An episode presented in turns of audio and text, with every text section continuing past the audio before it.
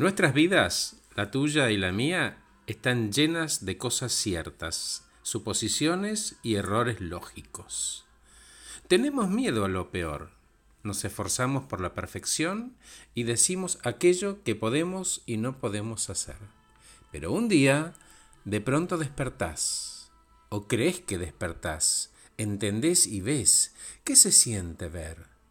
Abrís los ojos y aparece esa imagen, esa en particular. Es inmediato y pasivo. Quiere decir que abro los ojos, es inmediato, y está el mundo. La vista es verdad, ¿cierto? No, queridos, la mala noticia es que no. No es una realidad objetiva, sino personal y cerebral.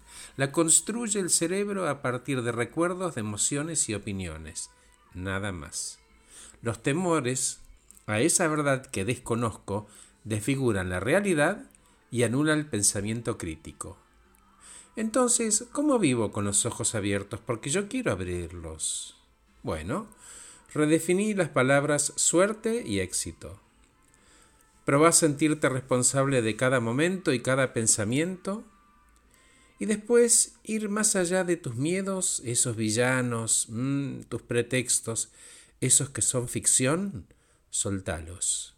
Por último, reconoce que suponer tiene un costo que genera inseguridad y desconfianza cuando en realidad lo que estás buscando es satisfacción y conexión.